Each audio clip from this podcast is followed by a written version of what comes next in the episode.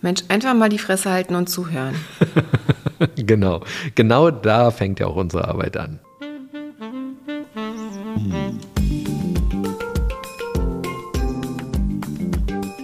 Herzlich willkommen zu unserem Podcast Die Therapeutin und der Coach mit Sabine Werner-Kopsch und Hajo Werner.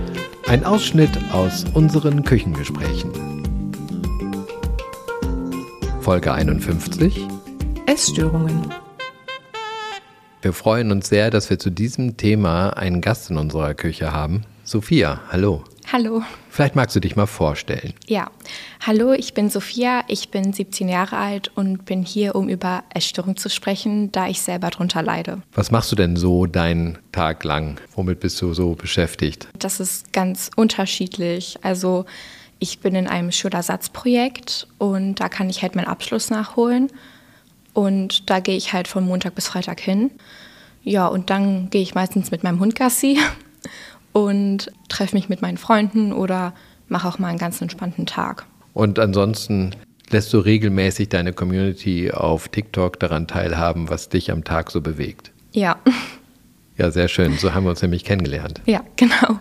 Essstörung, gerade mal wieder ein sehr, sehr großes Thema und eigentlich ja auch ein Dauerbrenner. Was sind Essstörungen überhaupt? Ja, tatsächlich ist es immer wieder in Wellen sehr, sehr stark vertreten, gerade bei Kindern und Jugendlichen. Unter Essstörungen kann man unterschiedliche Varianten von Essstörungen verstehen. Also einmal gibt es die sogenannte Magersucht, die Anorexie. Das ist quasi, wenn man sein Essen einschränkt und Kalorien zählt und auf ein Minimum reduziert, um Gewicht zu reduzieren. Dann gibt es die Bulimie. Das ist dann quasi, wenn man isst, aber sich übergibt. Dann gibt es noch die Binge-Eating-Essstörungen. Das sind so unkontrollierte Essattacken mit so einem Gefühl des Kontrollverlustes, was auch sehr unangenehm sein kann für Betroffene. Und dann gibt es noch alle möglichen quasi Mischformen, verschiedene Formen, die sich zusammensetzen aus diesen dreien. Oder eben auch die Adipositas-Störung, also das zu viel Essen.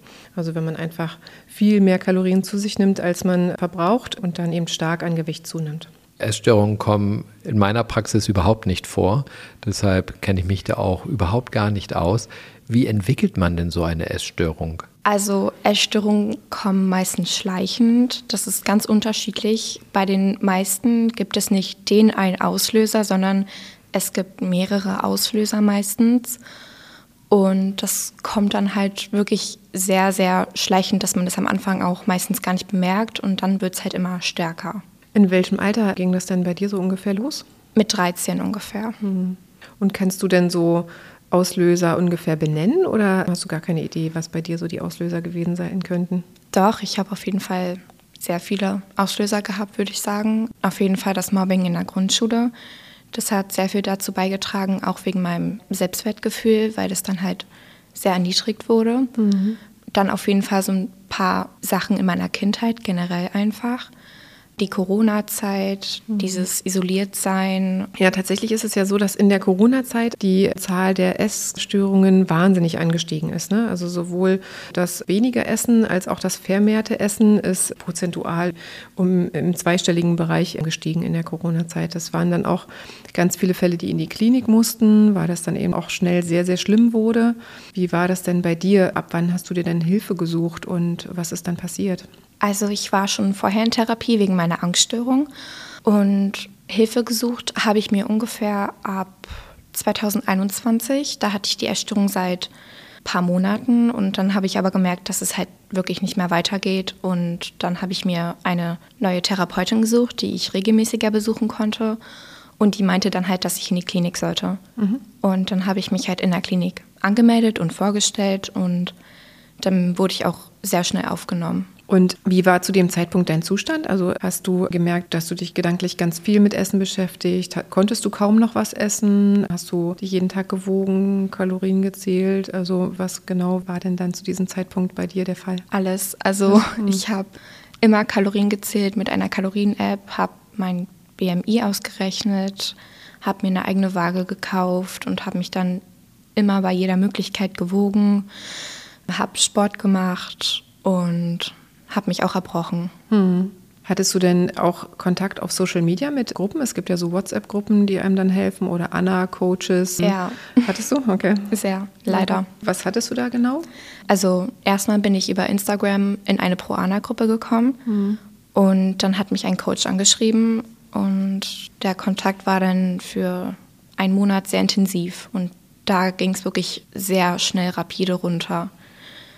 Ja. Was musstest du dann alles machen? Ich kenne das auch in anderen Fällen. Also manchmal kriegt man am Anfang auch irgendwie sowas geschrieben, was man machen muss, wenn man sich nicht an die Regeln hält und dass es irgendwie sehr, sehr streng ist ne? und dann auch sehr restriktiv ist. Und wenn man sich nicht dran hält, dass es dann gleich ganz hohe Strafen gibt. Irgendwie war das bei dir auch so? Ja, definitiv. Das Thema Anna-Coach finde ich ja hochspannend. Was ist ein Anna-Coach? Also ein Anna-Coach ist jemand, der Anorektische sozusagen dazu coacht, noch mehr abzunehmen und sie dafür ausnutzt, um bestimmte Bilder und Videos zu bekommen. Das heißt, Anna-Coaches melden sich bei jungen Frauen, vielleicht auch jungen Männern, die in dieser Gruppe sind und verführt sie dazu, Bilder von sich zu machen. Und mit diesen Bildern erpresst der Anna-Coach dann wiederum die Menschen, die ihm diese Bilder geschickt haben oder auch Videos. Ja. Dinge zu tun, die dazu führen, dass noch mehr abgenommen wird? Das. Schlimme ist, dass nicht diese Anna-Coaches nur die Mädchen oder Jungen anschreiben oder auch die Frauen oder Männer, sondern dass teilweise auch aktiv auf Plattformen nach diesen Coaches gesucht wird. Und dann hat man meistens einen Anna-Coach, aus meiner Sicht auch meistens männlich. Ja, hm. ich habe bisher nur mit männlichen Bekanntschaft hm. gemacht. Hm. Und dann hat man mit denen quasi über sein Handy WhatsApp-Kontakt den ganzen Tag über ne? und muss dann immer jeden Bissen rechtfertigen, jede Kleinigkeit und dann auch immer gleich die Strafen umsetzen. Kann man denn jederzeit sagen, ich möchte nicht mehr? Schwierig. Also als meine Eltern rausbekommen haben, dass ich diesen Kontakt halt habe, habe ich den auch abgebrochen und ein halbes Jahr später wurde ich von dem, als ich in der Klinik war, wieder angeschrieben und musste meine Nummer wechseln, weil das wirklich, ja. Mhm. Und die sagen dann irgendwie, wenn du es abbrichst, dann musst du dich ganz so bestrafen, ne? Musst dich irgendwie blutig ritzen oder irgendwie sowas. Ne? Was war bei dir da so? Das hatte ich tatsächlich nicht, weil ich so in dem Moment motiviert war, dass ich gar nicht abbrechen wollte. Okay. Und was waren so die Strafen, die du in Kauf nehmen musstest, wenn du zu viel gegessen hast aus der Sicht des Undercoaches? Auf jeden Fall viel Sport machen mhm. musste ich. Halt abbrechen. Er hat mit mir auch abbrechen geübt. Mit Wasser. Das war ja sehr unangenehm auf jeden Fall. Also du, du ähm, hast dann Wasser trinken müssen, so viel, dass du dann erbrochen hast? Ja. Okay. Also, also er hat das mit dir geübt übers Telefon oder wie ist das passiert? Ich musste Videos machen, wie ich mich erbreche. Ja, und Strafen waren halt auch Bilder und Videos, okay. wo ich mich halt intim verletze. Hm. Hm. Ja, Wahnsinn, ne? Also, dass dann sowas betrieben wird über Social Media, finde ich irgendwie. Erschreckend, dass das geht. Ja, ja, finde ich auch hm. erschreckend. Und wie gesagt, meistens irgendwie so Männer, jung bis mittleres Alter irgendwie, ne? Ja. Mhm. Das ist ja das, was ich immer sage, dass Eltern verstehen müssen, dass sie, wenn Kinder Smartphones haben, ich meine, mit 13 bist du nicht wirklich mehr ein Kind, aber trotzdem junge Menschen, wenn die ein Smartphone haben, dass dann Sitter ins Kinderzimmer kommen, die man nicht kennt und die Kinder beschäftigen auf eine Art und Weise, die man vielleicht nicht gut findet. Hm.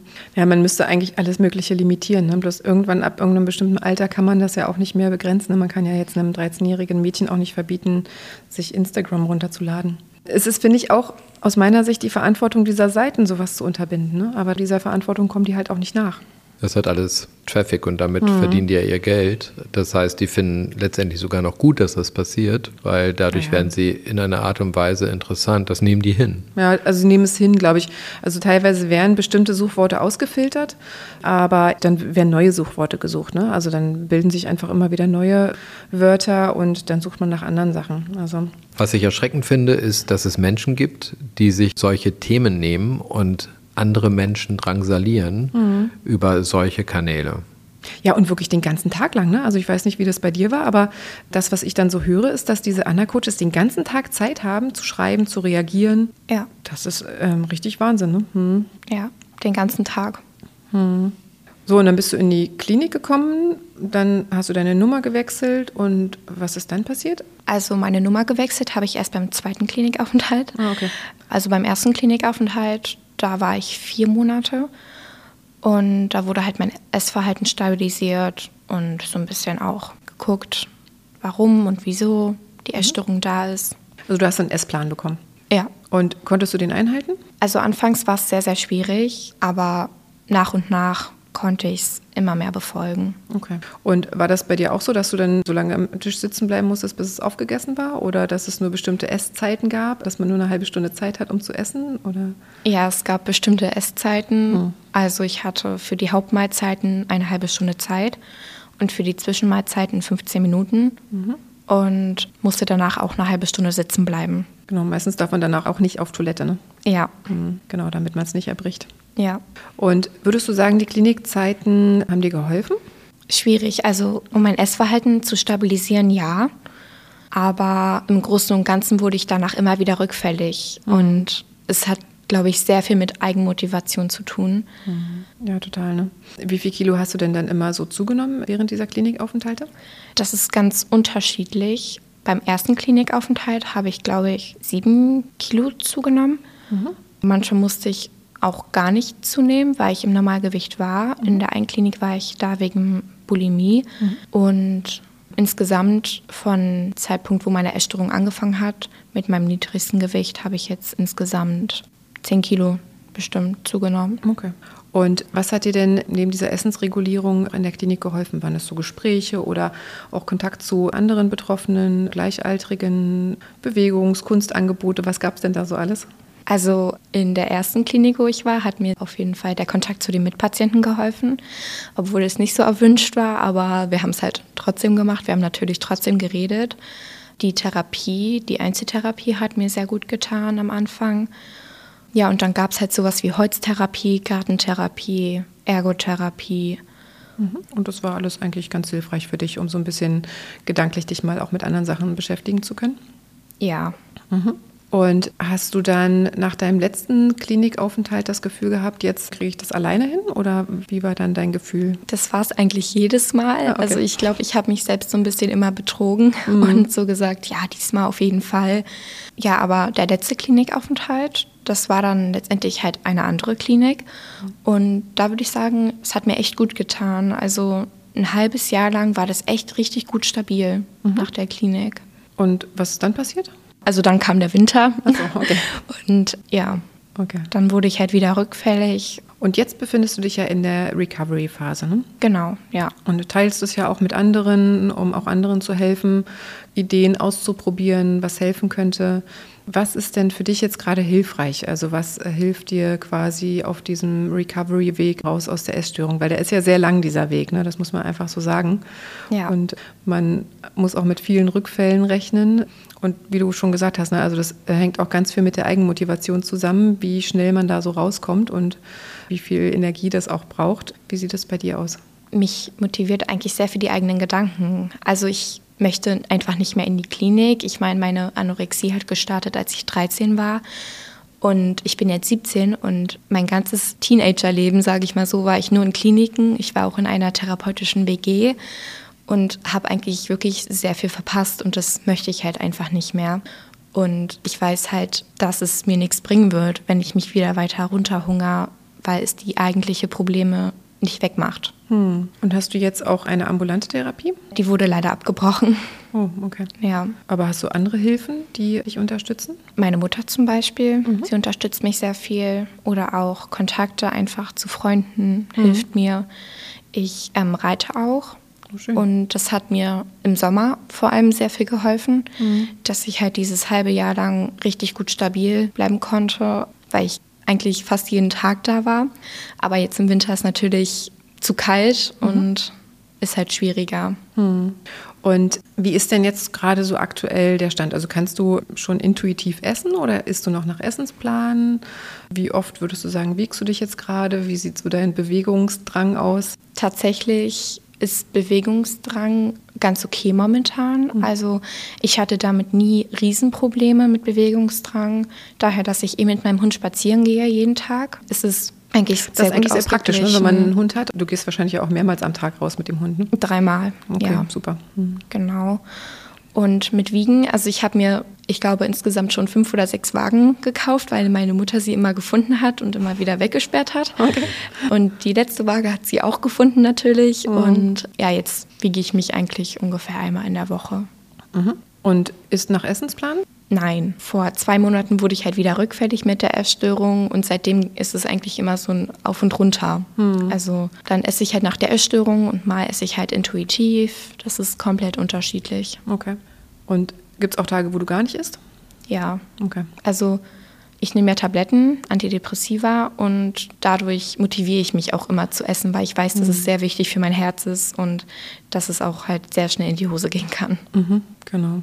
Und was würdest du den anderen raten, was hilft in besonders schwierigen Phasen? Also was kann man machen, wenn man jetzt nicht gleich in die Klinik kann? Kliniken haben ja auch riesenlange Wartelisten in der Regel und das klappt auch nicht immer so gleich und auch Therapie hat man jetzt nicht gleich, ne? also das kann man dann alles planen und muss sich das irgendwie anschauen, wie das funktionieren kann. Aber was würdest du anderen raten, wenn sie merken, oh, ich bin gerade in eine Phase reingerutscht, ich kann nur noch ganz unregelmäßig essen, mir geht es irgendwie gar nicht gut damit? Hast du Ideen, was man da so machen kann? Ja, also auf jeden Fall Social Media versuchen zu meiden, da das für mich einen sehr großen Einfluss hatte und auch immer noch hat tatsächlich.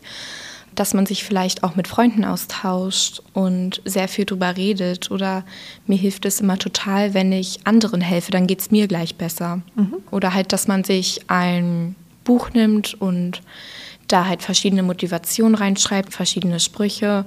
Mhm.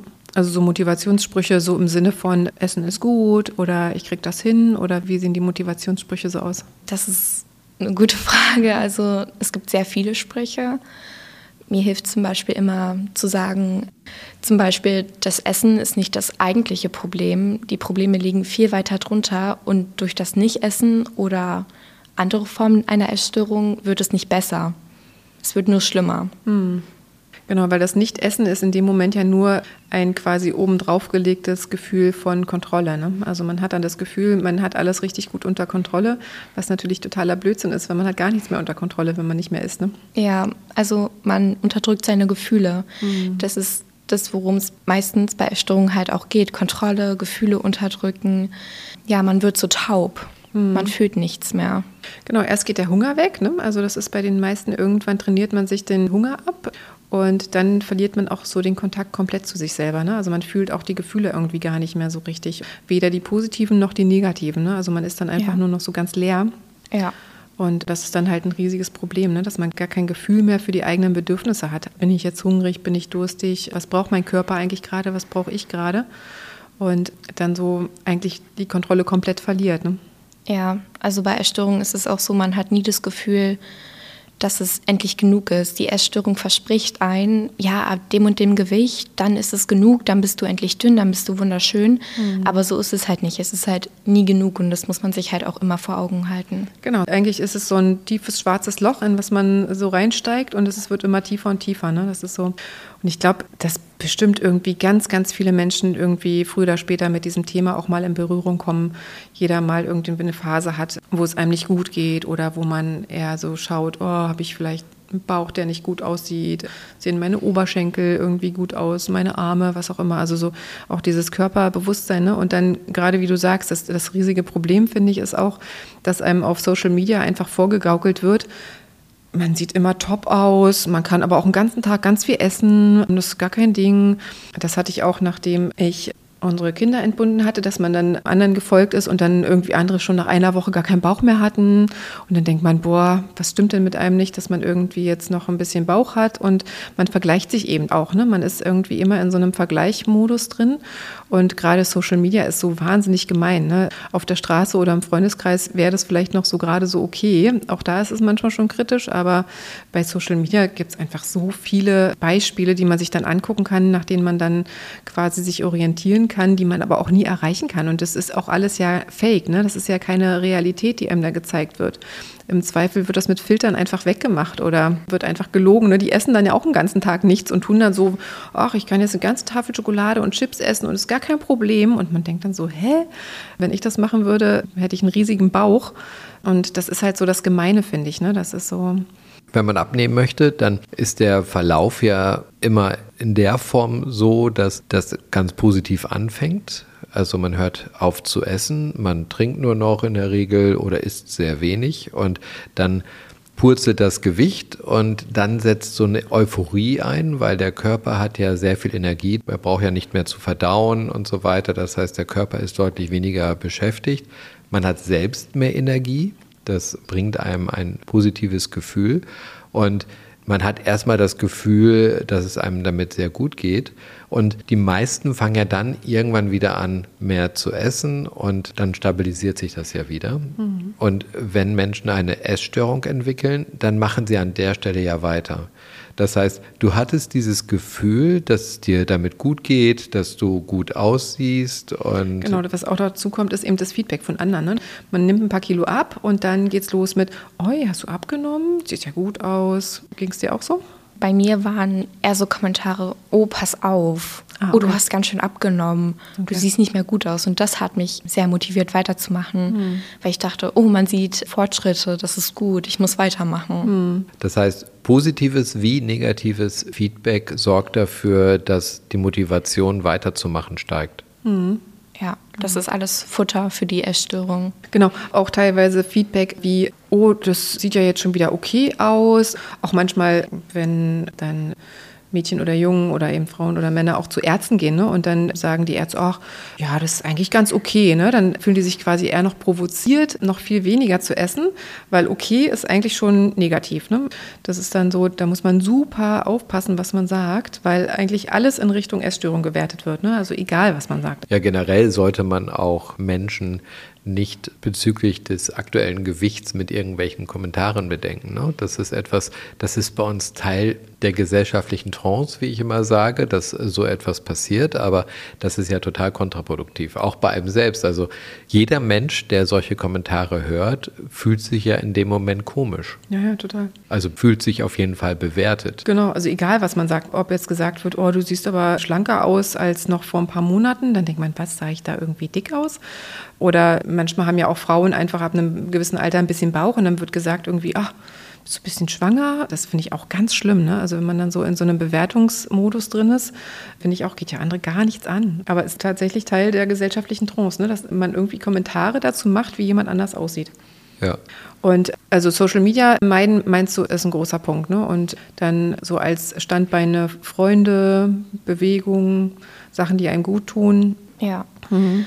Also bei der Anorexie zum Beispiel ist Bewegung meistens kontraproduktiv. Wenn man mir gesagt hat, also ich habe auch Depressionen, und wenn man mir dann gesagt hat, ja, beweg dich doch einfach, dann bist du wieder glücklicher, dann hat es sofort meine Essstörung getriggert. Und nein, mhm. bin ich jetzt dick? Muss ich mich jetzt mehr bewegen? Muss ich jetzt mehr Sport machen? Und ich bin gleich in Tränen ausgebrochen. Mhm. Obwohl das nur ein lieb gemeinter Rat war. Okay. Also eigentlich quasi wirklich eher so versuchen, wieder ein Gefühl für sich selber zu bekommen, also was einem Spaß macht. Also erstmal mit Dingen anfangen, die vielleicht kleiner sind zu Hause, ein Buch lesen, irgendwie Musik hören, die vielleicht einen auf gute Gedanken bringt. Ja, auf jeden Fall, dass man auch wieder so ein bisschen ins soziale Umfeld kommt, mhm. um zu merken, es kann doch ganz schön sein, wenn man mit anderen draußen ist mhm. und dass man sich vielleicht auch so ein bisschen Hilfe sucht bei den Eltern mhm. oder bei halt anderen Freunden. Das kann einen ja auch motivieren, ne, wenn man mit Freunden unterwegs ist. Also das höre ich immer wieder. Sowas wie, ah, das motiviert mich, wenn ich mit Freunden unterwegs bin. Ich will auch mal mit Freunden unterwegs was essen können. Oder ja. mal ein Eis essen gehen können oder sowas. Ne? Also, dass einen das dann motiviert, auch sich mehr in Richtung dieses intuitiven Essens zu bewegen als nach Plan. Ne? Wenn man dann nämlich seinen Plan hat und dann ist der Nachmittagssnack halt ein halber Apfel oder so, dann sieht es halt schlecht aus mit dem Eiskaffee. Ne? Dann kann man da seinen halben geschnittenen Apfel rausholen, aber das fühlt sich ja irgendwie nicht gut an. Ja. Und wenn man dann wieder mehr quasi lebt, also mehr einfach teilnimmt an anderen Dingen, dann ist das natürlich schon irgendwie gut. Ja, also was bei mir war, nach dem ersten Klinikaufenthalt wurde ich gleich wieder ins Leben, sage ich mal, reingeschmissen. Und das hat mir gar nicht gut getan. Also ich bin wieder in die Schule gegangen, habe alles wieder sofort gemacht und das war mir einfach zu viel. Und was mir total geholfen hat, ist nach und nach ins Leben reinzugehen. Mhm. Also wirklich auf mein Gefühl zu hören, was ist zu viel und was nicht, wann brauche ich eine Pause Und das braucht ein bisschen, bis man das Gefühl so für sich selbst hat. Aber das hat mir wirklich sehr, sehr viel geholfen, mhm. nach und nach ins Leben reinzugehen und nicht gleich sofort. Du hast ja vorhin erzählt, dass diese Essstörung dich auch taub gemacht hat und dass das offensichtlich auch dazugehört. Dann macht es ja noch mehr Sinn, dass man nicht sofort wieder in das alte Leben stolpert, sondern dass man auf sich hört, dieses Gefühl für sich mehr und mehr entwickelt. Also eigentlich wäre es auch sinnvoll gewesen, länger in der Klinik zu bleiben und dann Stück für Stück sich wieder in den Alltag zu bewegen. Also die ersten paar Male Klinik waren viel zu schnell. Also mein zweiter Klinikaufenthalt bestand daraus, dass ich von der Klinik aus mit der Bahn zu meiner Schule gefahren bin. Mhm. Und dadurch bin ich halt ganz langsam in meinen normalen Alltag eigentlich wieder eingetaucht. Aber diese Schule hat mir einfach überhaupt nicht gut getan. Das mhm. war ein Gymnasium und es war einfach zu viel Druck, mit zu vielen Erinnerungen verbunden. Mhm. Und ja, ich brauchte einfach was Neues, was anderes, wo ich nicht die essgestörte Sophia war. Hm.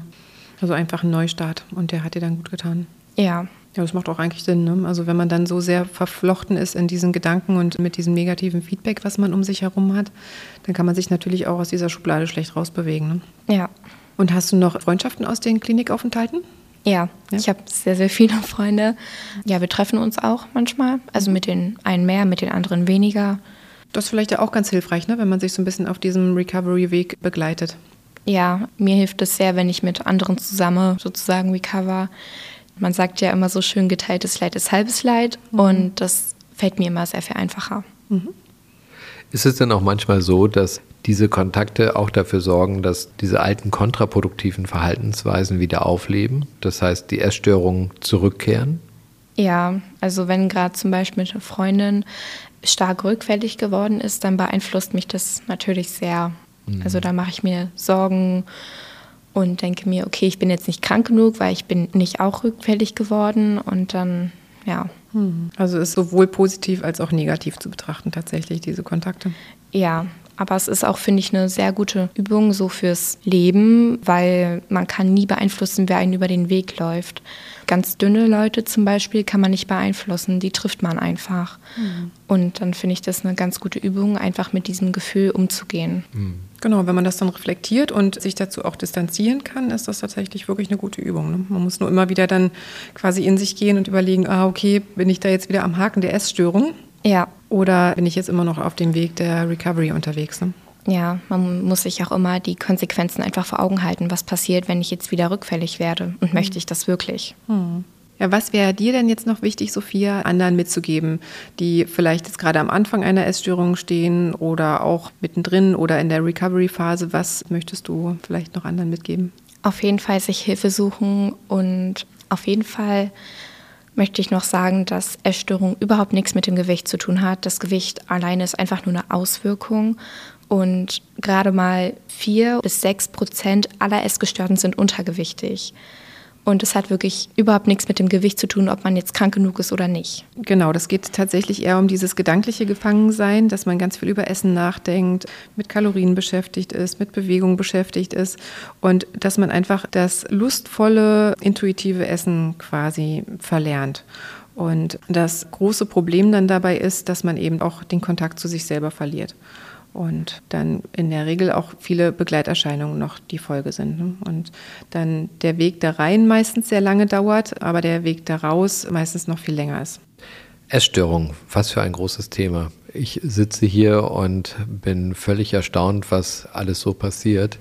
Wenn dir diese Folge gefallen hat und du der Meinung bist, die sollte auch jemand anders hören, dann leite sie doch gerne weiter, teile sie und Herzlichen Dank, liebe Sophia, dass du heute hier gewesen bist in unserer Küche und so offen über das Thema Essstörungen mit uns gesprochen hast. Danke, dass ich hier sein durfte. Das ist wirklich auch nicht selbstverständlich, ne, dass man über so sensible Sachen so offen reden kann. Das ist echt toll und ich glaube, dass es auch anderen weiterhilft, wenn man das hört und sich vielleicht auch noch mal anders damit auseinandersetzen kann. Es braucht viel mehr Öffentlichkeit, glaube ich, für dieses Thema. Auf jeden Absolut. Fall. Ja. ja, vielen Dank. Und wenn dir die Folge gefallen hat, dann lass gerne fünf Sterne da, mach die Abo-Glocke weg. Wir freuen uns. Und wenn du Fragen hast, gerne in die Kommentarspalten auf Social Media, auch wenn wir nicht täglich online sind. Wir beantworten alles, auch die Direktnachrichten. Ne, Sophia, Ja. du hast uns ja auch angeschrieben. Das fanden wir Genau. ganz toll. Danke auch nochmal dafür. Wir freuen uns auf jeden Fall. Bis bald. Tschüss. Auf bald.